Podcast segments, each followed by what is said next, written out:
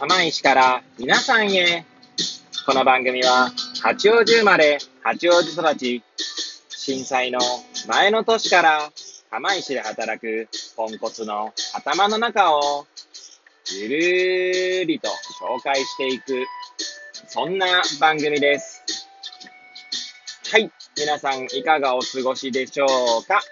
変な髪型をしたポンコツ薬剤師こと町田和俊でございます。というわけでですね、今日も気軽にゆるりとおしゃべりしていきたいと思います。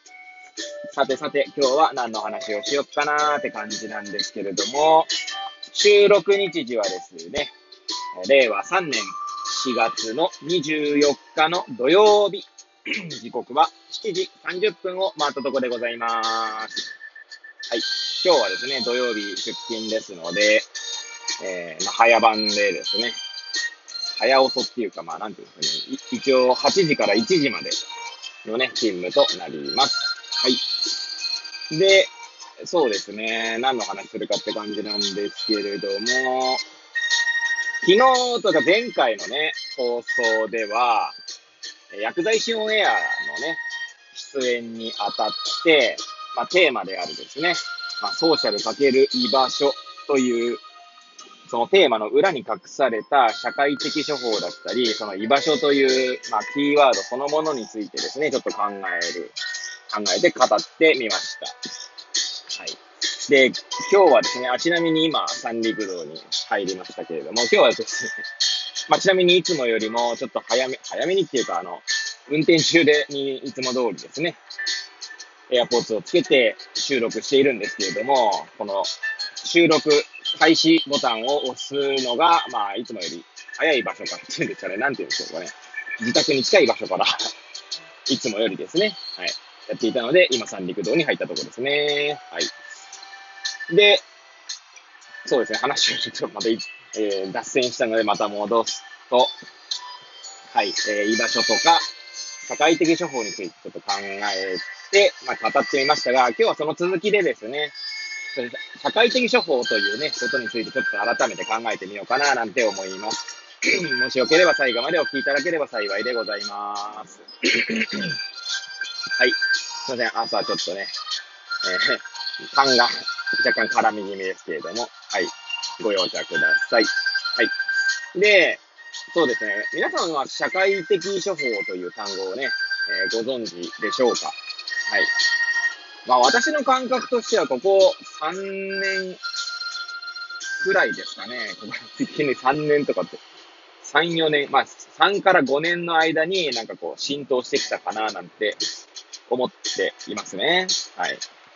多分私が最初に聞いたのは、プライマリーケア連合学会だったのかなちょっと5年以上前かもしれないですけれども、え、社会的処方の本がね、出版されたりとか、社会的処方を研究する方々が出てきたりとかっていうのは、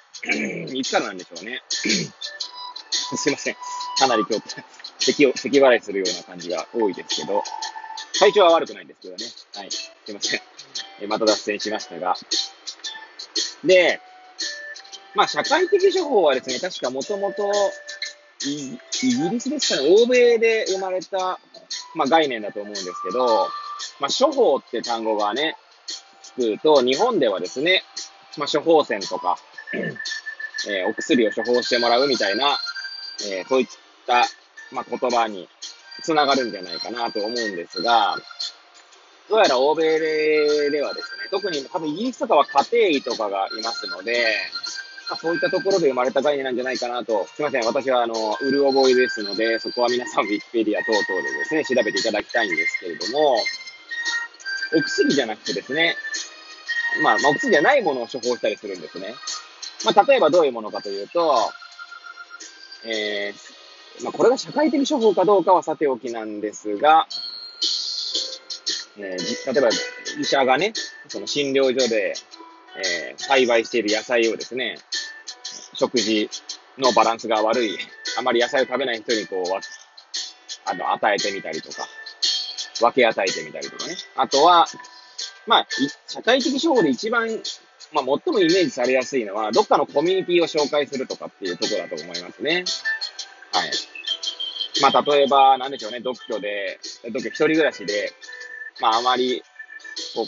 どっかのコミュニティに属してない人に、まあ、こんなこと活動してる人いますよっていう感じでですね、まあ、それも例えば、まあ、一人暮らしなんだけど、昔は将棋が楽しくて楽しくてみたいな人がいたとしますよね。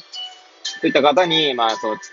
近くのですね、将棋サークルみたいなものを紹介してみるとか。まあ、私の感覚的にはこんな感じですけど、おそらく、社会的処方っていう単語自体はもっとこう幅広いものだと思うので、いろんな、まあ、試みがされているんだと思いますね。まあ、私自身でもですね、まあ多分社会的処方に当たるのかなみたいな提案をしたことはあるんですけれども、まあ、今回ですね、このソーシャルかける居場所っていう単語だったりとか、キーワードだったり、まあ、あとはこのコロナ禍ですね。まあ、新型コロナウイルスが猛威を振るこの世界において、なんか居場所っていうこととですね、社会的処方っていうのは必ずしもなんかこう、結びつかない場面も多くあるんじゃないかなという気がしてきました。はい。まあ、それは前回の放送にも、え、放送でもですね、お話ししたように、その方々がですね、まあ、居心地がいい場所というのが、まあ、居場所なのだとしたらですね、それって本人の、その、感覚だったりとか、えー、心の持ちよう次第なのかなという気がしてきてですね。なんで、社会的処方を、まあ、すること自体はいいと思うんですけど、まあ、それが、まあ、果たしてその、なんだろうな、その方のためになんなくっても、まあ、それはそれでいいんじゃないかなっていう気がしてきましたね。はい。まあ、あくまで考えるきっかけとして、まあ、社会的処方をするのであって、まあ、それ、それを選ぶ選ばないは、まあ、その方自身の、まあ、価値観だったり、その方自身の考えだったり、っていうことに大きく、まあ、影響するものだと思いますので、まあそんなことをね、思いながら、まあ前回、今回と、まあ語っているわけでありますが、この、この課題を、この、このテーマを考える上で、ちょっと一番危惧しているのが、まあ一番ちょっとこれはあんまり良くないだろうなと思っているのが、まあ、社会的処方がですね、えー、なんていうんですか？おそらく、そのうちですね、可能性としてはですけれども、診療報酬とか、まあ、調剤報酬みたいなところに、社会的処方をしたら何点とかってなった時が、ちょっと怖いなという、怖いなというか、どうなんだろうなと思ってしまう。まあ私はですけどね。まあおそらく、すいません。えっ、ー、と、ちょっと間が空きましたけど、まあそれ自体はですね、社会的処方が認知されるっていう意味ではいいことだとは思うんですけど、いや、そもそも社会的情報ってすごいこう、先ほど私が言ったように、それをしたからといって、果たしてどうなのかっていうところが、ものすごくその薬とかよりも、まあ、より、なんていうんですかね。まあ、要は患者さん自身も、なんていうの、その受け入れるか入れないかっていう判断の基準が、まあ、より患者さんに、まあ、なんだろうな、そ患者さんが持っているんじゃないかなと思うんですね。というのも、まあ、我々薬剤師ですよね、お薬、調剤してお渡しするんですけど、お薬とかだと、結構ですね、医者が言うからそのまま飲むみたいな、完全に余計みたいな人が結構出てくるんですよね。ただ、まあ、社会的処方とかになると、医者が言ったから受け入れるかっていうと、そういうわけでもない気がするんですよね。はい。ってなると、おそらくその、やっぱり患者さん自身の判断だったり考え、え、意見、受け入れるか受け入れないかというところがですね、より、えー、明確になっていくんじゃないかなっていう気がしていますね。はい。まあ、ちなみになんでこんなことをですね、あの、いや、こうなったらあんまり良くないことが起きそうだなって思うかというとですね、まあ、実際ですね、今、あの、ACP という単語を皆さんご存知ですかね。まあ私の放送でも一度取り上げられたことはあるんですけど、アドバンストケアプランニングという形でですね、まあこの横文字だとあまり馴染みがないので、まあ一番よく、まあ知られている、まあ、言葉としては、置き換えられる言葉としては、人生会議みたいな、まあ、単語がありますね。はい。で、人生会議て、まあ、要はその、その患者さん、というかその方々自身がですね、まあ、今後の人生をどう考えて、どう決定していくかみたいな、そういった意思決定みたいなところが、まあ、あるんですけど、これもですね、今、その点数化しようみたいな話が実際出ていますね。はい。で、そうなった時にですね、ACT を、つまりその人生会議のようなものを、まあ、試みたから点数が入るっていうのは、なんか、どうなのかなっていう自分もいますね。そう考えている自分がいます。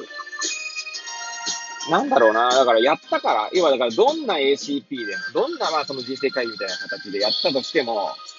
どんなものでも多分それで点数がつくんですよ。やったって言えば。で、多分おそらく書類的なところとか記録を残していれば、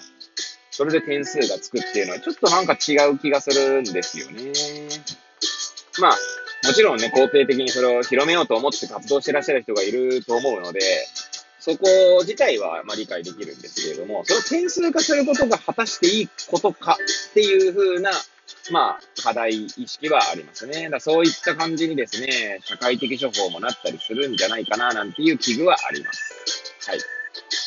ということでですね、まあなんかすげえ中途半端なころがあったんですけど、まあ、社会的処方っていうのはですね、まあちょっともう一回ぐらい語りますかね。はい。まあいろいろね考えることがありますので、えーまあ、次も語っていきたいと思います。えー、そろそろですね、12分経とうとしてきましたので、すごい中途半端なところですけども、終えたいと思います。えー、最後までお聴きいただき、誠にありがとうございます。これを聞いていただいた皆さんが、より良い一日を過ごせますように、とお祈りさせていただいて、今日の放送を終了したいと思います。それではまた明日、皆さんお会いいたしましょう。さようなら。